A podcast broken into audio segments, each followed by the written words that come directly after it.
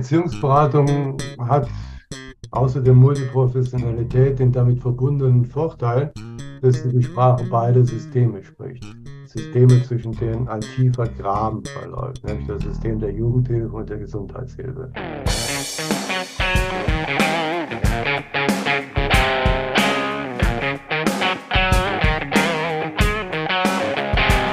So, herzlich willkommen, hallo da draußen zum neuen Podcast, der erste im neuen Jahr. Herzlich willkommen, Mike. Moin.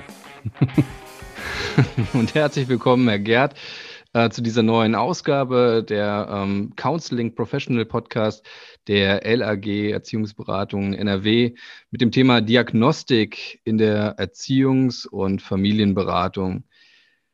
Wir haben dieses Thema ausgewählt, Mike, weil wir uns ja schon eigentlich immer mit diesem Thema beschäftigt haben, am Rande, manchmal auch vermehrt. Ähm, zuletzt auch in Gesprächen, da gab es den Podcast noch gar nicht. 2019, da war eine größere Tagung in Berlin, die war äh, ausgebucht, also eine der kleinen Fachtagungen eigentlich der BKE, ähm, aber für die kleine Tagung doch sehr gut besucht zum Thema fundiert beraten, Diagnostik in der Erziehungsberatung und da wurde das Thema auch nochmal hoch und runter diskutiert und wir hatten damals schon so die Idee, hm, das ist einfach spannend, weil es da nicht so ein richtiges, ja, da gibt es einfach nicht so, ein, so einen richtigen Standard und es gibt auch nicht so ein, so ein richtiges, so wird's gemacht und alles andere müsst ihr sein lassen. Das ist heute unser Thema ähm, im Erziehungs- und Familienberatungspodcast, dem wir so ein bisschen nachgehen wollen. Ähm, mit so Fragen zum Beispiel, was sagt da auch die Wissenschaft zu?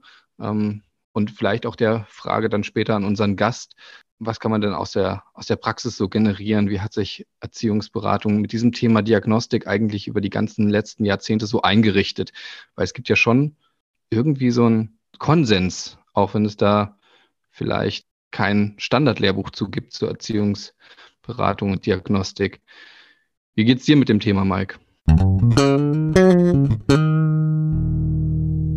Ja, also ähnlich ambivalent, wie es eigentlich auf der Tagung auch war. Also ich finde, das schwankte ja immer so ein bisschen zwischen, wenn ich mich so richtig erinnere, so zwischen so der einen, den einen Pol so von, ähm, ja, wir machen natürlich Diagnostik und so ja, einer großen Verunsicherung auch, fand ich bei einigen Fachkräften, wenn ich das so richtig nochmal so zusammenkriege, die sagten so, ja, irgendwie genau das, was du gerade sagtest, was, was macht das denn eigentlich konkret aus? Und ich glaube auch durch diese unterschiedlichen Bezugswissenschaften, die irgendwie relevant sind für die Erziehungsberatung, ist das teilweise sehr, sehr unterschiedlich, glaube ich, ähm, auch und auch durch die unterschiedlichen professionellen Hintergründe der Fachkräfte, die in der Erziehungsberatung arbeiten und auch die unterschiedlichen Zusatzqualifikationen und so weiter. Fand ich, schwankte das so ein bisschen zwischen so einer, ja, eigentlich machen wir das doch immer schon und so selbstverständlich zwischen und so einem Ding von, eigentlich wissen wir gar nicht genau, was das konkret bedeutet. Und ja, das fand ich schon sehr, sehr spannend. Und auch in Vorbereitung auf heute habe ich nochmal so gedacht, wie, wie ich das eigentlich so, ich habe ja auch lange in der Erziehungsberatung gearbeitet. Und ja, da fand ich auch, war das so, es gab also Leute, die brannten so richtig dafür, die haben das so richtig vorangetragen und auch so Leute, die eher so sehr skeptisch da eingestellt waren.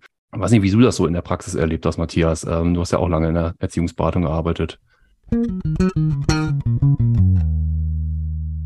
Ja, es gibt im Grunde diese, diese Einstellung auch bei manchen Beraterinnen und Beratern und ich kann das sogar sehr gut nachvollziehen, warum eine ausgedehnte, ja, vielleicht sogar psychologische, psychosoziale Diagnostik irgendwie in den Beratungsfällen machen, wenn wir doch erstmal mit den Anliegen sozusagen ne, der der Ratsuchenden gehen, der Familien gehen, also da auch vielleicht so im systemischen Sinne auch eine Auftragsklärung machen und erstmal schauen, worum es da überhaupt geht. Wieso brauchen wir da noch so eine wirklich sehr präzise Einordnung. Ja? Vielleicht gab es da so ein paar, die dann sagen, na gut, aber man übersieht vielleicht sonst was und es ist doch ganz wichtig, auch so Standards zu haben wie Intelligenz- und Leistungstests und so weiter. Und das würden dann wahrscheinlich viele unterschreiben und damit erschöpft sich dann vielleicht auch so ein bisschen. Ne? Dann wäre dann die Frage, das andere, was so vor allem vielleicht auch, du hast so angesprochen, die, die da so vielleicht Diagnostik nicht in dem Sinne wie hm, zum Beispiel Testdiagnostik irgendwie so befürworten.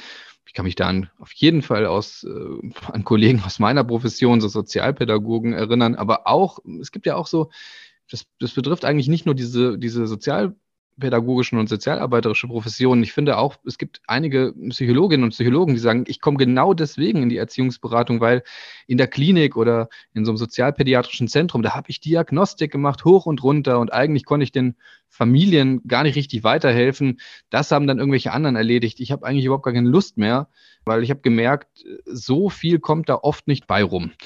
Ja, und das war, war schon so ein, so, ein, so ein Eindruck, den ich auch bei einigen Kollegen hatte oder der mir so äh, immer noch so vor Augen ist.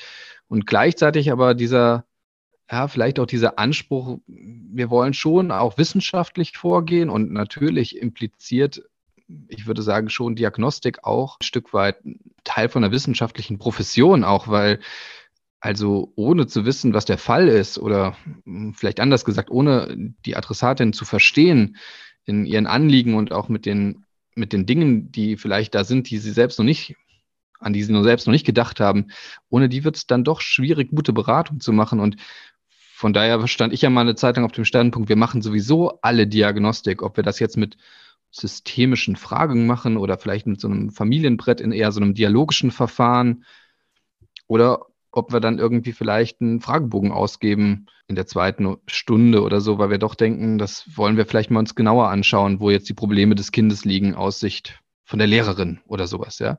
Also das hm.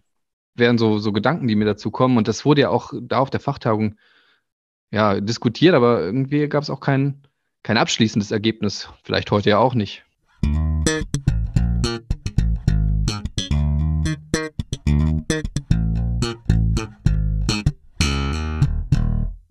Ja, wir schauen mal, wir nähern uns ja heute an. Wir haben ja auch heute wieder einen Gast. Vielleicht noch, bevor wir den Gast mit reinholen, noch mal so zwei, drei Gedanken, die mir jetzt gerade noch mal so kamen.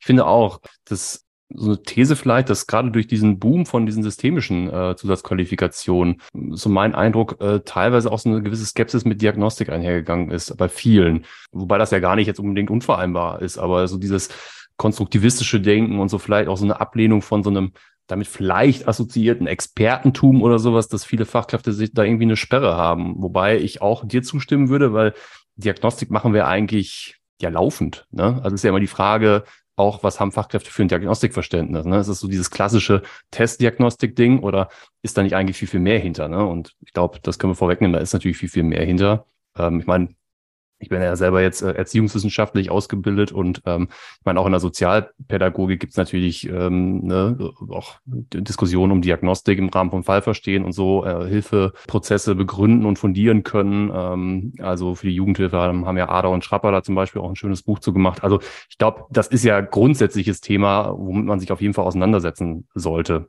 Und ein zweiter Gedanke vielleicht noch, ich habe ja selber jetzt äh, in meinem Rahmen meiner Dissertation auch Gruppendiskussionen gemacht und da fand ich nochmal auch ähm, das bestätigt, was äh, in Berlin damals auf der Tagung äh, so rausgekommen ist, dass es relativ, also es gibt so eine Gruppe, bei denen das relativ wenig thematisiert wird. So dieser ganze ähm, Bereich, der ganze Leistungsbereich von Diagnostik. Ne? Also, dass relativ viele gesagt haben, ja, wenn wir hier Diagnostik machen, dann doch ähm, so maximal so prozessorientierte Diagnostik. Und äh, genau auch so diese Gruppe dabei war, die du gerade genannt hast, Matthias, so, ja, ich bin irgendwie äh, Psychotherapeut und, und ich bin jetzt in die EB gewechselt und will genau eigentlich das gerade gar nicht mehr machen, so weil ich das früher nur gemacht habe, so diese äh, Behandlungspläne machen und das alles auf Basis von irgendwelchen Diagnosen. Das finde ich nochmal spannend, wirklich ähm, dass wir uns das nochmal näher irgendwie anschauen. Und dazu würde ich sagen, holen wir mal unseren Gast rein, Matthias, oder? Was meinst du? Ich würde ganz gerne noch vorher einmal sagen, ich kenne sogar eine Beratungsstelle, die das Gegenteil macht. Ne? Vollgestopft ja. mit Psychotherapeuten, viel zu viele PsychologInnen aus meiner Sicht. also wenn es zu viele Sozialarbeiterinnen sind, ist auch nicht gut, aber die dann wirklich auch in jedem Fall ganz klinisch vorgehen. Ja? Also das gibt es ja auch, diese Beratungsstellen, die dann sagen, nee, das ist genau unser Stil. Wir, ja, wir arbeiten im Prinzip wie eine, wie eine kleine Klinik. Also das gibt es ja auch noch. Also bevor wir hier von so einer Diagnostik-Abstinenz in der Erziehungsberatung reden, hier im Rheinland würde ich sagen, äh, ist es mal so, mal so. Aber du kannst gerne jetzt mal vielleicht den Uli Gerd reinholen, den ich schon erwähnt habe, weil auch der kennt sich, glaube ich, ganz gut damit aus. Ja, glaube ich auch. Im Rheinland ist ja sowieso alles mal so, mal so. Das muss man ja auch direkt sagen. Ne? Also das ist ja äh, ein Grundthema des Rheinlandes, glaube ich.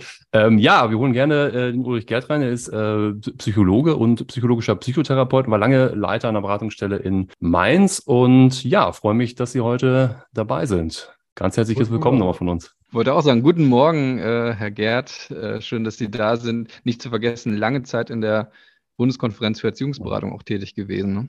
Ja, ich war doch eine, ja doch Jahrzehnte fast im äh, Vorstand der Bundeskonferenz, einige Jahre, einige Amtszeiten Vorsitzender. Und da hat uns das Thema Diagnostik immer mal wieder beschäftigt in den Gremien.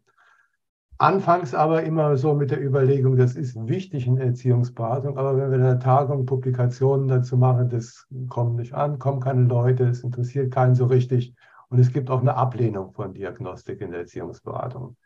In unserem kleinen Kreis war schnell ein äh, Konsens hergestellt, dass man äh, natürlich bestimmte Dinge ablehnen kann, dass es auch einen Fortschritt gibt von klassischer Diagnostik zu systemischer Vorgehensweise. Aber das, das Herausarbeiten diagnostischer Kompetenz in der Erziehungsberatung doch eine Aufgabe des Fachverbandes ist und beziehungsweise dann für eine Erziehungsberatungsstelle auch die Entwicklung eines diagnostischen Konzeptes erforderlich ist. Selbst oder vorausgesetzt, es ist nicht eine Diagnostik, wie eben angesprochen wurde, wie wir das aus dem medizinischen Bereich kennen, mit ganz starren Regeln und viel Aufwand und wenig Ergebnis, sondern es ist mehr so die Überlegung, wir müssen doch, wenn Menschen zu uns kommen, müssen wir doch uns ein Bild von dem machen, was die wollen. Sagen wir Auftragsklärung. Aber das ist ja nicht alles. Und Parallele zur Medizin, wenn ich zum äh, Chirurgen gehe und der macht auch eine, eine Auftragsklärung am Anfang mit mir, aber dann setzt er nicht das Messer an, sondern er sagt auch nochmal seine eigene Meinung dazu und bringt seine fachliche Kompetenz ein. Und ich denke, das ist einfach wichtig, dass Menschen, die zu uns kommen, wenn die ihr Problem und ihre eigenen Hypothesen über Ursachen, über Zusammenhänge formulieren, dass wir dem, äh, was fachlich fundiert ist, entgegensetzen können und miteinander in Dialog treten über das, was unser fachlicher Eindruck ist und was die Perspektiven der Klienten, Klientinnen sind. Und das können ja höchst unterschiedliche sein. Aber dieser Dialog ist natürlich nur erkennbar oder führbar oder sinn, sinnigerweise führbar, wenn irgendwie ein Anpack da ist, wenn die Klienten merken, ah, da ist einer, der hat jetzt möglicherweise eine ganz andere Sichtweise von unserem Problem aber der interessiert sich für uns, der hat auch Respekt vor dem, wie wir das sehen. Aber äh, mal gucken, es könnte ja interessanter sein, was er zu sagen hat.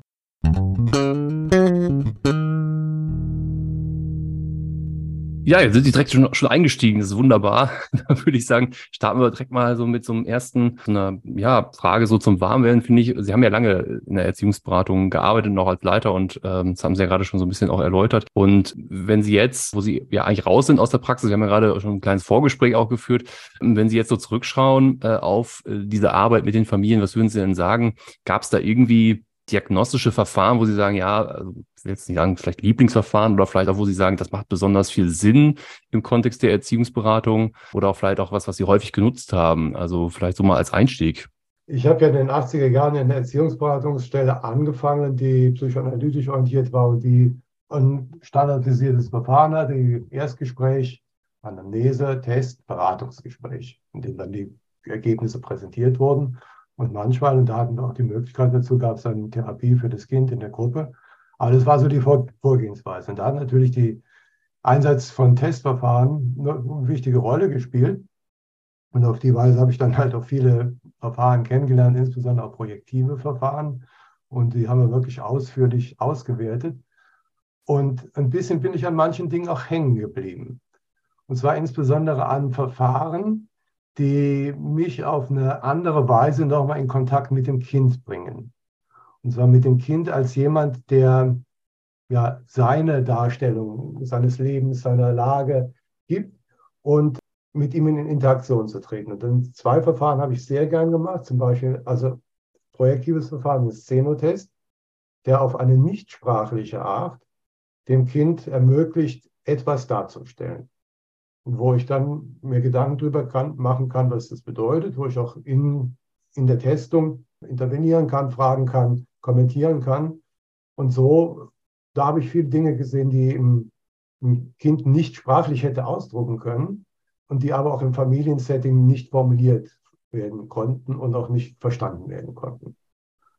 Und das andere, und das sich vielleicht ein bisschen merkwürdig an, ich habe gerne Intelligenztests gemacht, ähm, insbesondere den Havik, ähm, weil ich so den Eindruck habe, Kinder lassen sich auch gern fordern und zeigen auch gern, was sie können. Und äh, die Testsituation ist ja nicht nur eine Feststellung des Ergebnisses oder eine Methode zur Feststellung eines Ergebnisses, sondern es ist ja sozusagen auch eine Arbeitsprobe, beziehungsweise eine Form, wo ich selbst aktiv mitkriegen kann, wie setzt sich das Kind mit Leistungsanforderungen auseinander? Wie viel Unterstützung braucht es, um an einem dran zu bleiben? Freut es sich über das Ergebnis? Strahlt ein, ein Misserfolg von einem auf eine andere Situation? Das war unabhängig von den Testergebnissen, was auch interessant war, ähm, aber für mich immer ein sehr guter Zugang zum Kind und von daher habe ich diese Verfahren beide sehr, sehr gern gemacht und habe dann später in der Leitungstätigkeit oder Funktionärstätigkeit bedauert, dass ich diese exklusiven Zugänge zur Welt eines Kindes nicht mehr hatte. Gut, ich hatte dann eigene Kinder, das war aber eine andere Sache. Ja, spannend. Sehr spannend sogar, weil das zeigt auch so ein Stück weit, was, so würde ich zumindest jetzt denken, von auch ja geschichtlicher Entwicklung in der, ja, in der Erziehungs- und Familienberatung.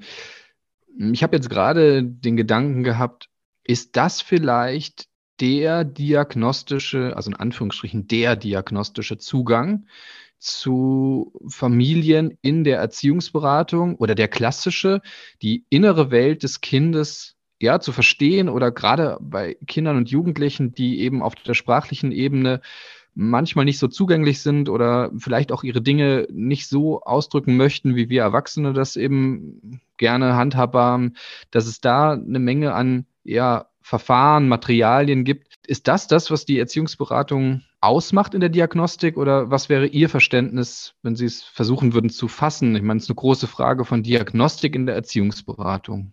Ja, ich halte das schon für einen wichtigen Aspekt der Diagnose, aber ich bin noch zu sehr Systemiker, um sagen zu können, ja, das reicht dann. Also es ist natürlich viel gewonnen, wenn Eltern verstehen, was im Kind vorgeht.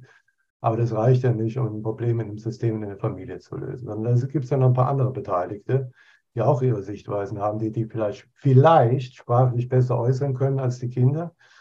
Und da ist es, denke ich, schon wichtig, diagnostisch den Gesamtblick zu haben und zu sehen, wie funktioniert es denn? Und ähm, das in einer Form dann, wenn man in einer Form dann auch fertig zu kriegen. Also ich halte nichts davon, nur begleiten. Natürlich ist man immer Diagnostiker und guckt, was da passiert ist. Das ist ja auch äh, klar, wenn man eine Beratung führt, guckt man immer, wie ist das Ergebnis, man macht sich seine Gedanken.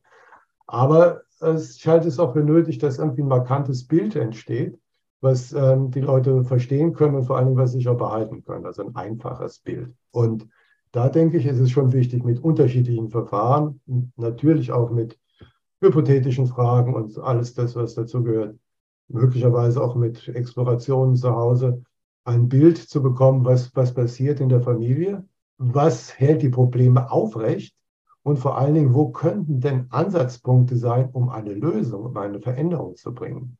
Die beste äh, Diagnose nützt mir ja überhaupt nichts, wenn das sozusagen abprallt am System, wenn es sich stabilisiert, noch verteidigt gegen die und, und, und rigide wird, sondern ich muss ja in der Diagnose nicht ein gutes Bild dessen finden, was, wie die Prozesse ablaufen, wie die Probleme zusammenhängen, sondern ich muss so überlegen, wo kann man denn was verändern? Und das ist dann, glaube ich, eine weitere wichtige Aufgabe der Diagnostik, die Veränderungspotenziale zu finden. Diese kleinen Sprünge im System, da wo ich ansetzen kann. Und da spielen, glaube ich, ressourcenorientierte äh, Diagnostik oder ressourcenorientierte Arbeit eine große Rolle. Wo kann ich ansetzen, dass das System meine Impulse, die ich da reingeben will, auch aufnehmen kann? und sich damit auseinandersetzt und nicht nur ablockt und im besten Fall sich konstruktiv damit auseinandersetzt und sich entwickelt.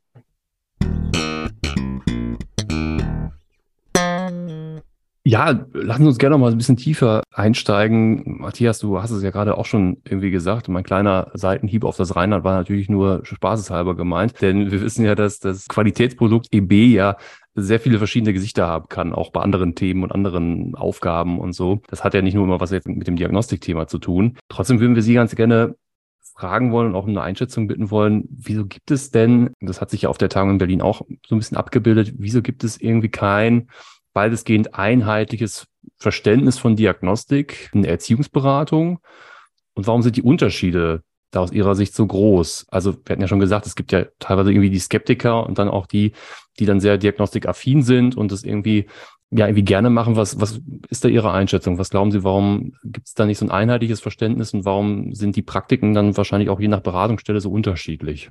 Fegert ist ja nicht gerade ein Freund der Erziehungsberatung, aber doch ein äh, fundierter Mediziner, der sich in vielen Dingen auskennt. Und von ihm habe ich mal, wie die Kindeswohldiskussion so auf dem Höhepunkt war, eine Einschätzung der Arbeit der Erziehungsberatung gelesen, die mir dann doch hängen geblieben ist. Er hat gesagt, da macht jeder, was er will. Da gibt es keine standardisierten Vorgehensweisen. Selbst für schwierige Dinge ist praktisch die Konzeptindividualität des Beraters äh, entscheidend und die machen letztlich, was sie wollen. Keiner weiß, auch die Klienten wissen nicht, wenn sie hinkommen, was da passiert. Das hat natürlich sein Bild der Erziehungsberatung bestätigt. Aber es ist natürlich auch ein bisschen was dran. Und von, von seinem Hintergrund als Mediziner, die ja ihre Richtlinien und Verfahrensweisen haben, wo ganz klar geregelt ist und auch mit dem Etikett, das ist jetzt die ärztliche Kunst, die Lege 8 ist Vorgehensweise. Ich habe eine bestimmte Diagnose und dann muss ich ein paar Sachen machen. Eine bestimmte Reihenfolge ein, ausschließen und so weiter. Da stoßen natürliche Welten aufeinander. Und auch dieses System hat ja bekannterweise einige Nachteile. Unter anderem darin das Nachteil, dass Diagnosen klassifikatorisch sind, dass sie pathologieorientiert sind, dass ähm, sie den Klienten zum Patienten, zum Objekt machen und dann um die Compliance ringen müssen, weil die überhaupt sich angegriffen fühlen. Das hat ja Nachteile, das System. Aber es hat natürlich auch ein paar Vorteile, wenn es standardisierte Vorgehensweisen ist. Wenn es nicht nur von der regionalen Ausprägung, vom Konzept der Beratungsstelle, von den Vorlieben des Beraters abhängt, was denn jetzt passiert, wenn ich in einer bestimmten Situation in Erziehungsberatung komme, sondern dass es da Standards gibt, Vorgehensweisen. Und von daher ist die Diagnostik da gar keine Ausnahme. Das wäre, das ist auch in anderen Bereichen so. Und da geändert hat sich da an einer Stelle was. Und wir hatten damals sogar überlegt, ob man das für andere Bereiche auch mal so ausdehnen konnte. Aber das ist jetzt auch nichts, was große Begeisterung auslöst. Aber im Bereich der Kindeswohlgefährdung hat ja durch äh, die 8a-Diskussion, die ja an, anfangs von vielen Erziehungsberatungsstellen als Gefährdung gesehen wurde, und wo wir händeringend die Leute versucht haben zu motivieren, lasst euch darauf ein. Wenn man dieses Verfahren so durchführt, ist es genau das, was unsere Vorgehensweise, unsere fachlich richtige Vorgehensweise in der Erziehungsberatung immer hätte schon sein sollen. Und da ist es tatsächlich gelungen, durch diese lange Beschäftigung mit diesem 8a, die auch durch ähm, Gewalt sozusagen notwendig war, weil die Kommunen, Kommunen gesagt haben, wir machen nur noch eine Anerkennung als Jugendhilfeträger, wenn ihr dieses Verfahren unterschreibt. Da musste man äh, Vorgehensweisen entwickeln und man hat keine schlechten Erfahrungen damit gemacht. Die große Diffusität, die früher war in, in Kindeswohlgefährdung, was machen wir jetzt, ist zu einer klaren Vorgehensweise geworden.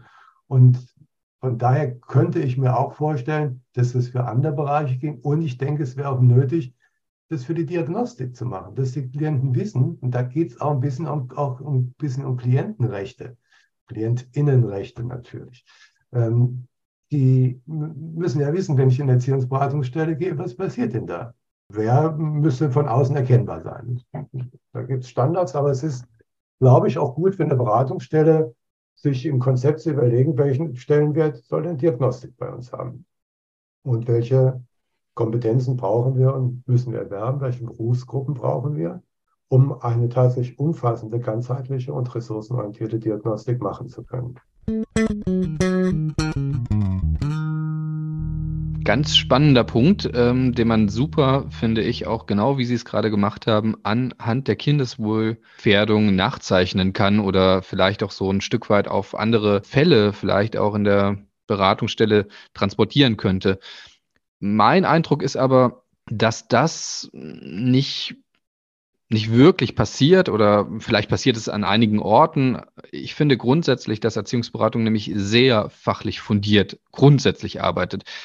Äh, genau wie Sie gesagt haben, die ähm, BeraterInnen, das sind eigentlich die Leute, die mit ihrer ganzen Kompetenz dafür stehen. Ja, die, die haben noch und nöcher Ausbildungen gemacht und die können sozusagen das dann gut einschätzen, beziehungsweise ähm, ja, ich fand in dem, dem, Beitrag, den Sie vorher geliefert haben, wo Sie erzählt haben, wie Sie das System dann betrachten, ne, die, die vielleicht aufrechterhaltenen Bedingungen, die Ressourcen und so weiter. Das sind, ich glaube, das würden so viele unterschreiben, die diesen Podcast hören, würden sagen, ja, das machen wir doch. Dafür brauche ich doch jetzt nicht weitere fundierte, wissenschaftlich fundierte, vielleicht sogar noch äh, Diagnostikverfahren oder solche vielleicht auch Abläufe, Verfahrensschritte, die einzuhalten sind das muss doch individuell angepasst werden. Und jetzt setze ich noch einen drauf.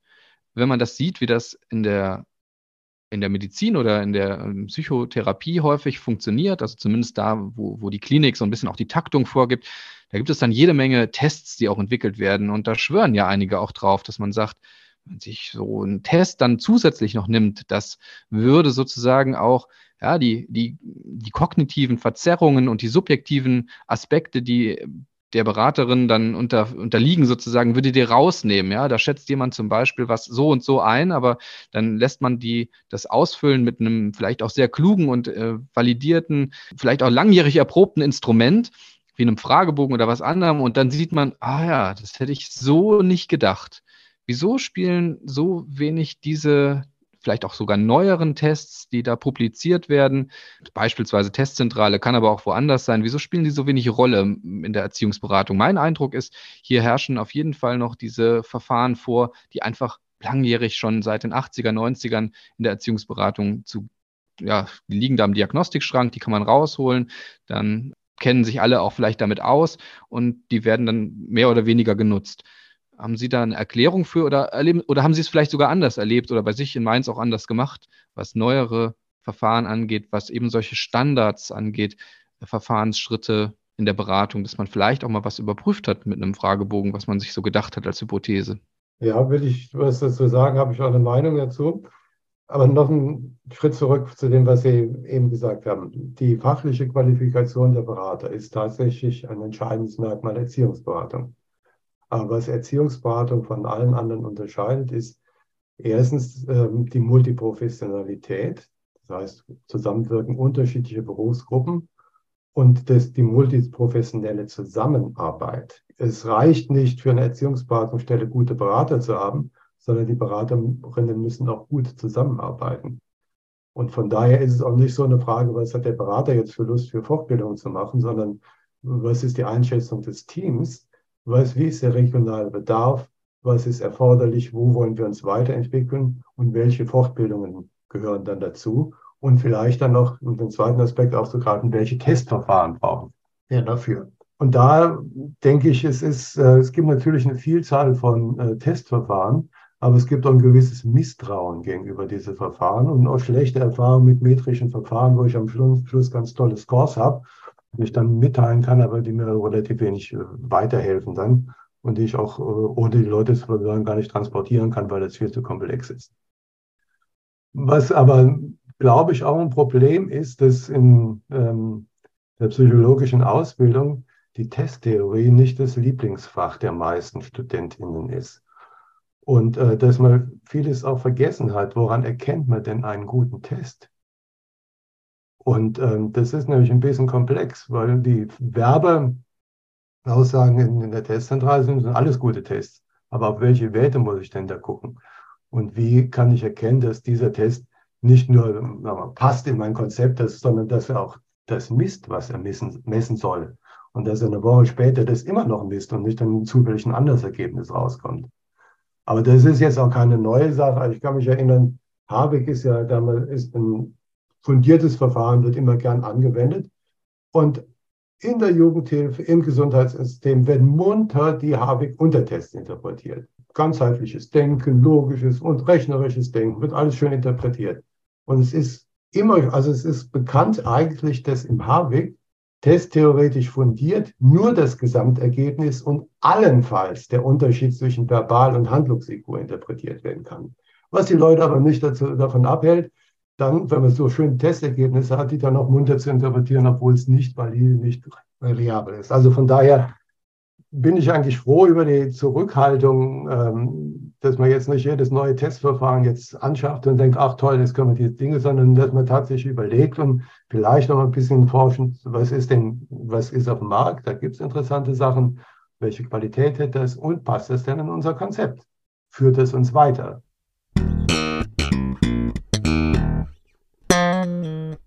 Ja, kommen wir nochmal zu einem, ähm, ja, zu einem äh, letzten Punkt, würde ich schon fast sagen, für ähm, den Podcast heute. Und ähm, da geht es nochmal so ein bisschen um die Kooperation so der Erziehungsberatung mit so dem medizinischen System, dem Gesundheitswesen. Denn die sind ja sehr stark auf also Diagnosen orientiert und es gibt ja auch zwar ist die ausbaufähig, die Kooperation in vielen Bereichen, aber es gibt ja durchaus auch eine Kooperation von Erziehungsberatungsstellen mit niedergelassenen äh, PsychotherapeutInnen. Da würde ich ganz gerne eine kurze Geschichte erzählen, weil ich die ganz spannend finde. In der Beratungsstelle, wo ich gearbeitet habe, da gab es in dem, sag ich mal, Bezugsraum einen niedergelassenen Psychotherapeuten, der dafür bekannt war, bei allen Kindern irgendwie eine ADS-Diagnose zu stellen. Die Eltern kamen dann immer in der Regel, sagen wir 90 Prozent wahrscheinlich, alle zu uns in die Erziehungsberatung und sagten, ja, das kann doch gar nicht sein. Und was ist denn da eigentlich los? Und dann erstmal im Rahmen der Erziehungsberatung bei uns äh, häufig die Rolle darin bestand, breiter zu schauen. Und die sagt haben, ja, was machen die denn eigentlich in bei diesem, bei diesem Psychotherapeuten? Ja, also der kriegt eigentlich nur seine Medikamente da, dann wird fünf Minuten gequatscht, dann wird noch zehn Minuten UNO gespielt und das war's. Und wir kriegen eigentlich gar keine Rückmeldung, was das eigentlich alles soll. So, das waren aber relativ viele Eltern, die sehr frustriert eigentlich in die Erziehungsberatung kam und wo dann auch in Rücksprache mit dem Team häufig äh, nachher so eigentlich bei rauskam, naja, ähm, ADHS sind wir uns nicht so ganz sicher, ob das jetzt hier eigentlich das Hauptthema ist. So, was würden Sie denn sagen, könnte so die Rolle der Erziehungsberatung sein, gerade an der Kooperationsschnittstelle zwischen diesen Systemen? Auch nochmal bezogen auf dieses, ja, doch sehr ganzheitliche Diagnostikverständnis, wovon wir vorhin äh, gesprochen haben. Wo ähm, sehen Sie da so die Rolle der Erziehungsberatung? Die Erziehungsberatung hat außer der Multiprofessionalität den damit verbundenen Vorteil, dass sie die Sprache beider Systeme spricht. Systeme, zwischen denen ein tiefer Graben verläuft, nämlich das System der Jugendhilfe und der Gesundheitshilfe, wo es äh, sprachliche Verständigungsprobleme gibt, wo es Misstrauen gibt und so weiter und so fort, wo ähm, die Jugendhilfe sagt und nicht nur Erziehungsberatung auch, sondern andere, die Leute kommen mit einem Bericht aus der Klinik zurück, da stehen Empfehlungen drin, das, äh, das können wir überhaupt nicht umsetzen oder wir verstehen gar nicht, was die meinen. Oder dann, äh, es hat kein, keine Anschlussstelle zu dem, was Jugendhilfemaßnahmen sind. Wir wissen nicht, was wir machen sollen. Und umgekehrt wissen viele im medizinischen Bereich gar nicht, was Jugendhilfe ist, haben Vorstellung des Jugendamtes von vor 30, 40 Jahren und so prallen dann die Vorurteile aufeinander und es gibt keine Verständigung. Und da, glaube ich, hat die Erziehungsberatung tatsächlich die Möglichkeit, da ähm, zwischen diesen Systemen zu agieren und äh, mal die Ressourcen zusammenzufügen. Das ist ja kein Quatsch, was im medizinischen System gemacht wird. Das ist eine wichtige, verantwortungsvolle Arbeit, die nicht alternativ zu dem ist, was die Jugendhilfe macht, sondern wo unterschiedliche Systeme eigentlich ihr Bestes bringen sollen, um einem Kind und seiner Familie zu helfen. Und da ist es, denke ich, gut, die Kompetenz einzubringen, der Erziehungsberatung. Wir haben das in Mainz in einem anderen Kontext gemacht. Wir waren ja nicht nur eine Erziehungsberatungsstelle, sondern haben auch verschiedene erzieherische Hilfen angeboten. Und eine der erzieherischen Hilfen hieß psychologische Diagnostik. Hätten wir auch als Erziehungsberatungsstelle anbieten können. Das hat aber Finanzierungsgründe gehabt, dass wir unterfinanziert waren und dann äh, gesagt haben, na gut, das ist jetzt keine Aufgabe, wo wir Zuschüsse oder Kirchensteuermittel reinbringen, sondern das ist was, wo der Staat dann halt auch für die Kommunen noch zahlen muss. Und dann hat man ein Modul gehabt, psychologische Diagnostik, das sehr gern von verschiedenen Jugendämtern in Anspruch genommen ist. In solchen Fällen, in denen äh, unklare Situationen waren, mit Heim, mit Klinik, mit Ärzten. Und wo die Jugendhilfe genau in der Situation war, ja, was machen wir denn jetzt? Was ist jetzt eine mögliche Jugendhilfemaßnahme? Da haben wir das praktisch so aufgebaut, dass wir äh, von denen die Familie vorgestellt bekommen haben, und äh, verbunden mit ein paar Fragen. Fragen, die die Jugendämter hatten zu dem, was in der Klinik passiert ist, Fragen, wo Probleme sind, wo Lösungsmöglichkeiten sind, wo ähm, diagnostische Fragen. Wir haben in zwei Monaten äh, diese Fragen beantwortet. Das ist sehr gut aufgenommen worden von der Jugendhilfe, war für alle hilfreich, auch für das Gesundheitssystem, weil die natürlich auch ein Interesse haben, dass das, was sie machen, nicht irgendwie versandet, sondern praktisch weitergeführt wird. Und das ist durchaus eine Sache, die eine Erziehungsberatungsstelle auch mit ihren Mitteln machen kann und die zur Schärfung des diagnostischen Profils beiträgt und natürlich auch zur Zunahme von Erfahrung mit Fällen, die wir normalerweise in der Erziehungsberatung nicht so sehen. Und ich glaube, die haben es auch verdient. dass äh, sie von unserer Kompetenz ein bisschen besser abkriegen.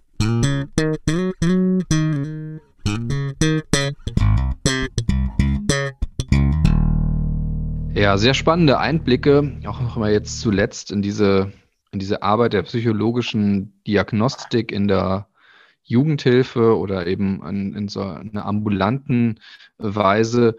Ich glaube auch, dass das ein Stück weit vielleicht, äh, wenn wir so abschließen können, Mike, die Erziehungsberatung auch auszeichnet, dass sie eben auch noch diesen, ja, dieses Leistungsangebot sozusagen mit drinne hat, ob jetzt als Teil vom Beratungsgeschehen oder vielleicht sogar ein Stück weit als besondere Kompetenz, weil ich sehe das äh, innerhalb der Kinder- und Jugendhilfe, vor allem jetzt in den Hilfen zur Erziehung, als wirklich sehr, sehr gut ausgebaut oder sehr besonders im Feld der Erziehungsberatung. Und das würde ich jetzt so aus sozialpädagogischer äh, Sicht nochmal sagen, das wäre ein echter Verlust, wenn das alles zurückgedrängt würde und ähm, Beratung nachher nur noch als, ja, eben Hilfe im Fall oder Hilfe auf, aufgrund des, des Anliegens der, der Adressatin dann irgendwie äh, zurückgedrängt würde und wir gar nicht mehr diesen, was Herr Gerd am Anfang gesagt hat, diese eigene, vielleicht auch sehr möglicherweise fundierte Einschätzung hätten der Beratungsperson, die möglicherweise dann auch auf bestimmten Verfahren beruht, ob das jetzt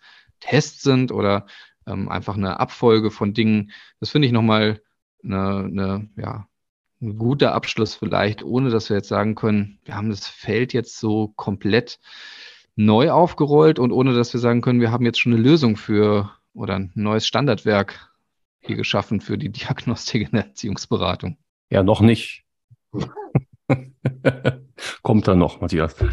Ja, ich finde es auch, wenn wir so abschließen können, so diesen, diesen Mut zu haben, sich damit auseinanderzusetzen als Beratungsstelle, eigene Konzepte und ein Verständnis zu reflektieren und zu entwickeln und da vielleicht auch irgendwie Vorurteile, die man vielleicht hat, auch zu überwinden als Team und zu gucken, wie kann denn eigentlich eine Diagnostik in der EB bei uns im Team aussehen, finde ich ganz spannend. Ich fand auch das, was Sie gesagt hatten, Herr Gerd, diese, diese äh, Klientenrechte fand ich auch nochmal spannend, weil das ist ja auch, also da kann der Diagnostik auch eine Hilfe sein, so ein bisschen mehr auch Standardisierung reinzubringen.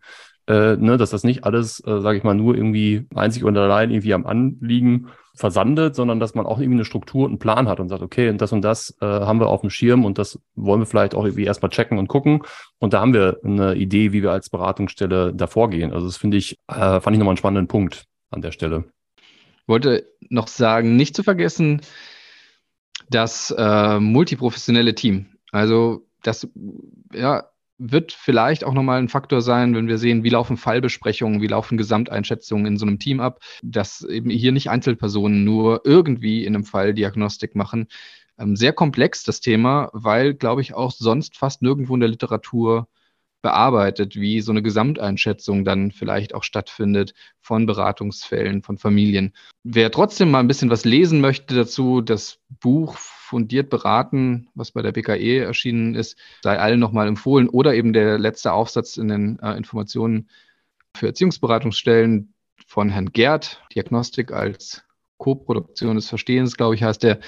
Kann man auch nochmal ein bisschen was nachlesen, was er so unter Diagnostik in der Beratungsstelle versteht. Können wir auch nochmal verlinken hier unter dem Podcast, so als kleine Serviceleistung von uns. Vielen Dank, dass Sie dabei waren, Herr Gerd. Das war sehr aufschlussreich nochmal äh, am Ende und schade, dass Sie diese Kompetenz jetzt nur noch irgendwie im Ruhestand und vielleicht in eigene Interessen irgendwie noch einbringen. In der BKE wird man Sie da sehr vermissen mit diesen, ja, finde ich, doch sehr durchleuchtenden Ansichten. Ja, ich bedanke mich für die Einladung. Es war mir tatsächlich eine Freude und ich habe auch gemerkt, wie nah mir diese Themen noch sind. Ich hatte im Vorgespräch gesagt, naja, ganz anderer Lebensabschnitt jetzt aber dieses Unser ist mir noch locker über die Lippen gegangen. Äh, und ich denke, es ist schon eine Verbundenheit mit der Erziehungsberatung, weil man nicht so lange in der Erziehungsberatungsarbeit äh, bleiben kann, ohne sich mit der Qualität der Arbeit auseinanderzusetzen. Und diese Beschäftigung damit, die hat, mir, hat natürlich meine Identifikation sehr erhöht auch. Und ich glaube, das ist für auch, auch für jeden interessant, da auch ein bisschen tiefer auch in die fachlich, fach, fachverbandliche Arbeit reinzugehen. Wir sind ja immer angewiesen auf Leute, die sich da auch engagieren wollen, dass es Nachwuchs gibt. Und es ist, das kann ich sicher sagen, nicht nur etwas, was einen persönlich weiterbringt, sondern auch, was natürlich eine enorme Kompetenz auch in die Stelle reinbringt. Diese äh, Diskussionszusammenhänge, die man in der BKI oder in den Landesarbeitsgemeinschaften kennenlernt, das ist natürlich ein, sozusagen kostenlose Fortbildung für das Team und auch vom Träger eine sehr gut investierte Zeit, da Personen auch dafür freizustellen, die sich da fachverbandlich organisieren und an der Qualität der Erziehungsberatung weiterarbeiten. Ja, super, dann vielen Dank auch nochmal von meiner Seite und dann würde ich sagen, Matthias, machen wir einen Punkt für heute und freuen uns schon auf die nächste Folge. Ne? Macht's gut da draußen. Tschüss. Tschüss. Tschüss.